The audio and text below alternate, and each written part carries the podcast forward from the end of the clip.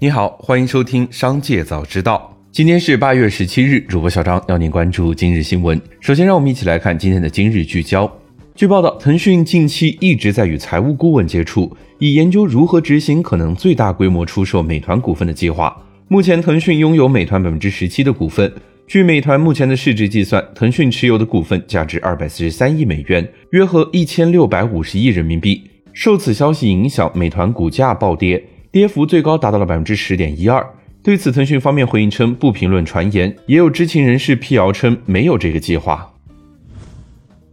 十六日，理想汽车 CEO 李想在财报电话会上表示，往后看五年，增程式仍是 SUV 最佳的解决方案。理想要在增程效率方面不断提升，越卖越亏是当前新能源整车企业面临的困局。二零二一年，理想汽车的单车平均经营亏损已经超过了一万元。到了二零二二上半年，单车平均亏损就超过了二点三万元。这一切的背后是电池等中上游产品价格的大幅飙升。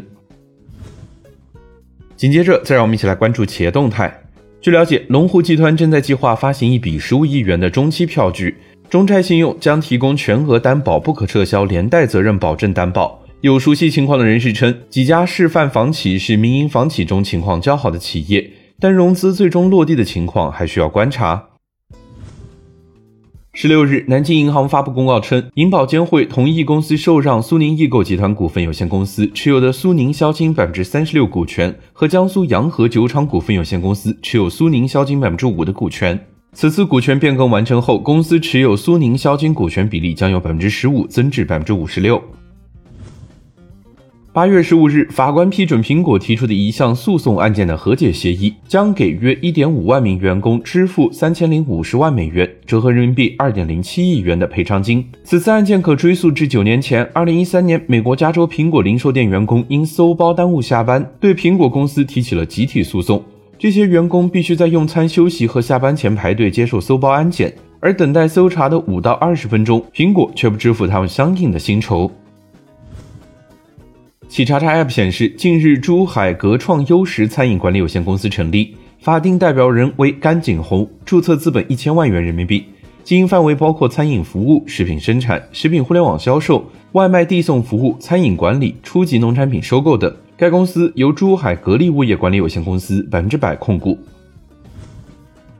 八月十六日，蚂蚁集团旗下支付宝公布数据，过去的一年多以来，支付宝积极响应国家为小微降费的政策号召。已为小微商家累计减免经营成本近八十亿元，超过两千两百万商家及小微经营者受惠国家降费政策。董明珠这两年对直播带货抱有极大的热情，她表示，直播就是老总该干的事，要接地气，整天高高在上是不行的。他还认为，行业没有寒冬，只有企业有寒冬。对家电企业来说，只有当别人技术超过你了，才可能出现所谓的寒冬。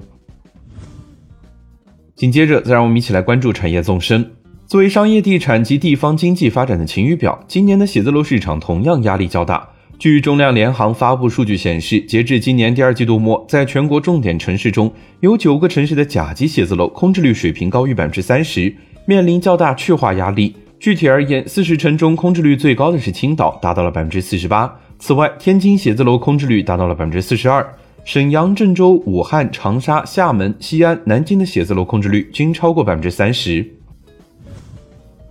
国家卫健委等十级部门近日发布关于进一步完善和落实积极生育支持措施的指导意见，指出，优化生育休假制度，住房政策向多子女家庭倾斜，在缴存城市无自有住房且租赁住房的多子女家庭，可按照实际房租支出提取住房公积金；对购买首套房自住住房的多子女家庭，有条件的城市可给予适当提高住房公积金贷款额度等相关支持政策，分娩、镇痛和辅助生殖技术逐步纳入医保。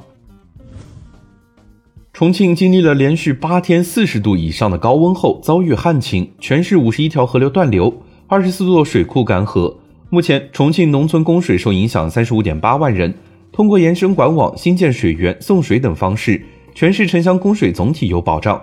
中国天气网十六日全国气温榜上前十名依旧被川渝牢牢占据，尤其重庆占据了七个席位。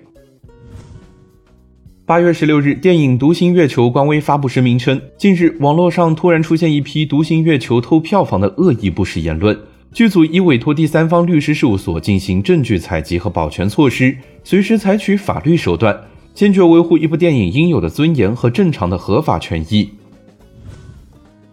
市场监管总局近日就盲盒经营活动规范指引公开征求通知提出，盲盒经营者应依据生产经营成本和市场供求状况，合理确定盲盒价格。盲盒经营者提供的商品或者服务应明码标价，不得在标价之外加价出售商品。不得实施不按规定明码标价、哄抬价格、价格欺诈等违法行为。